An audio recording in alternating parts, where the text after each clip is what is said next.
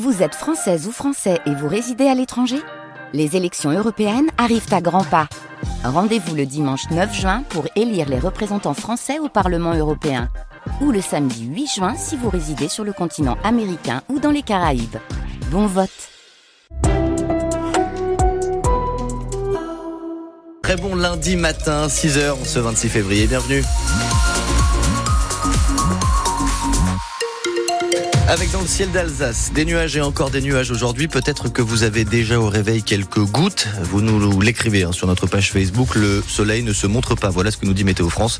Entre 5 et 8 ce matin pour les températures. 12 au meilleur de l'après-midi à Strasbourg ou encore à Saint-Louis. Énorme frayeur, Louise, d'une maman à Colmar ce week-end. Un samedi après-midi, son fils de 9 ans a failli être enlevé par un homme de 56 ans. Chloé Geffroy, il s'agit d'un voisin qui a tenté de faire rentrer l'enfant de force dans son appartement. Oui, un enfant de 9 ans qui habite dans un immeuble juste à côté de celui du suspect. On est en plein après-midi quand ce monsieur de 56 ans tente de faire rentrer l'enfant de force chez lui. Les deux sont dans la cage d'escalier. À ce moment-là, une femme intervient, voyant que la situation n'est pas normale. Cette femme récupère le jeune garçon. Elle le ramène à sa maman qu'elle connaît bien. Elles sont amies. Dans la foulée, la mère appelle la police qui arrive sur place, mais l'homme n'est plus chez lui. Il est retrouvé dehors quelques minutes après et interpellé. C'est une personne inconnue des services de police. Une enquête a donc été ouverte par le commissariat de Colmar pour tentative d'enlèvement. Le suspect a été placé en garde à vue après son interpellation. La liste des plaintes pour agression sexuelle continue de s'allonger contre Gérard Depardieu. Les accusations viennent d'une décoratrice pour des faits présumés pendant le tournage du film Les Volets Verts en 2021 un moment euh, tant attendu euh, aussi que redouté par les victimes et leurs proches, Louise. Le procès de l'attentat du marché de Noël de Strasbourg s'ouvre ce jeudi devant la cour d'assises spéciale de Paris. Quatre personnes sur le banc des accusés, toutes soupçonnées d'avoir un lien avec l'assaillant, shérif Shekat, qui avait été abattu. Cinq personnes sont mortes, onze ont été blessées et beaucoup d'autres sont encore traumatisées. Des témoins ou des passants comme Audrey Wagner, cette mère de famille qui a croisé la route du terroriste alors qu'elle se baladait sur le marché de Noël. Plus de cinq ans après, elle reste très marquée. J'ai essayé au maximum euh, de, vivre, hein, donc euh, toute la première année.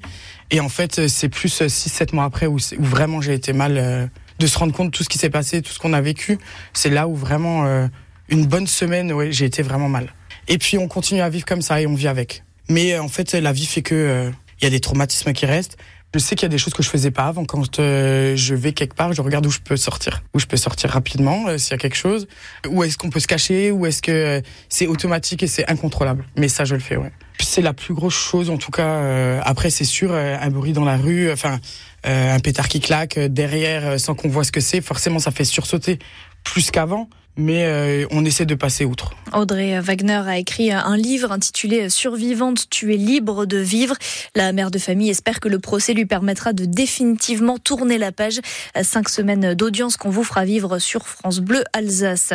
Si vous voyez un hélicoptère voler très bas et frôler votre toit à partir d'aujourd'hui, pas d'inquiétude. RTE survole les lignes électriques de 34 communes du Bas-Rhin pour vérifier qu'elles sont en bon état. L'opération va durer jusqu'à vendredi. On vous donne le planning des communes et des jours de passage sur francebleu.fr Alsace. Des prix planchers pour mieux rémunérer les agriculteurs. La promesse d'Emmanuel Macron lors de sa visite très chahutée au salon de l'agriculture ce week-end. Hier, le Premier ministre Gabriel Attal était sur place. Il affirme que l'événement n'est pas un cirque médiatique ni un cirque politique ou militant. Des animaux du salon de l'agriculture aux chiens du centre-ville de Strasbourg. L'association Terre des chiens dénonce le mauvais état des aires débat ces espaces fermés dans lesquels les animaux peuvent être lâchés sans leur laisse. Aurélie Loquet, un audit a été mené et il révèle qu'il y a de nombreux problèmes. Les critiques sont les mêmes dans les différents parcs de la ville. Il n'y en a pas assez et ils sont tous trop petits quoi. Comme les chiens, ils sont nombreux dedans, euh, bah, il n'y a pas d'herbe par terre, c'est que de la terre. C'est de la bouillasse. Euh. Au moins, ils peuvent un peu courir, mais malheureusement, il y en a qui grattent euh, et qui font des trous. Donc après, les, les petits chiens ils vont se blesser. Ce sont des pièges pour humains et pour chiens. On est vraiment exposé à se casser une jambe. En parlant à quelqu'un, ce qui arrive parfois, en reculant, on se casse une jambe. Je les remplir avec des pierres chaque fois que j'y vais, mais moi je peux pas faire le cantonnier. Hein. Alors quelle solution? Benjamin a découvert l'air idéal près du musée d'art moderne. Il y a deux enclos. Donc ça c'est quand même euh, pratique. Et il y a ensuite il y a un petit sas où euh, bah, du coup on rentre, on ferme la porte. Là, ici, c'est toujours un peu galère quand il y, a, y a beaucoup de chiens, qu'il n'y en ait pas un qui s'en aille pendant qu'un autre essaie de rentrer, etc. Les propriétaires réclament aussi plus de bancs parce que les parcs sont des lieux de convivialité. La présidente de Terre des Chiens, Laure Souchard Lespinasse. Ça fait pas que pour les chiens, c'est aussi du, des liens sociaux avec les gens. Ça crée beaucoup de, de même les gens un peu tristounés avec leurs chiens, mais ils viennent et, et tout de suite ça change.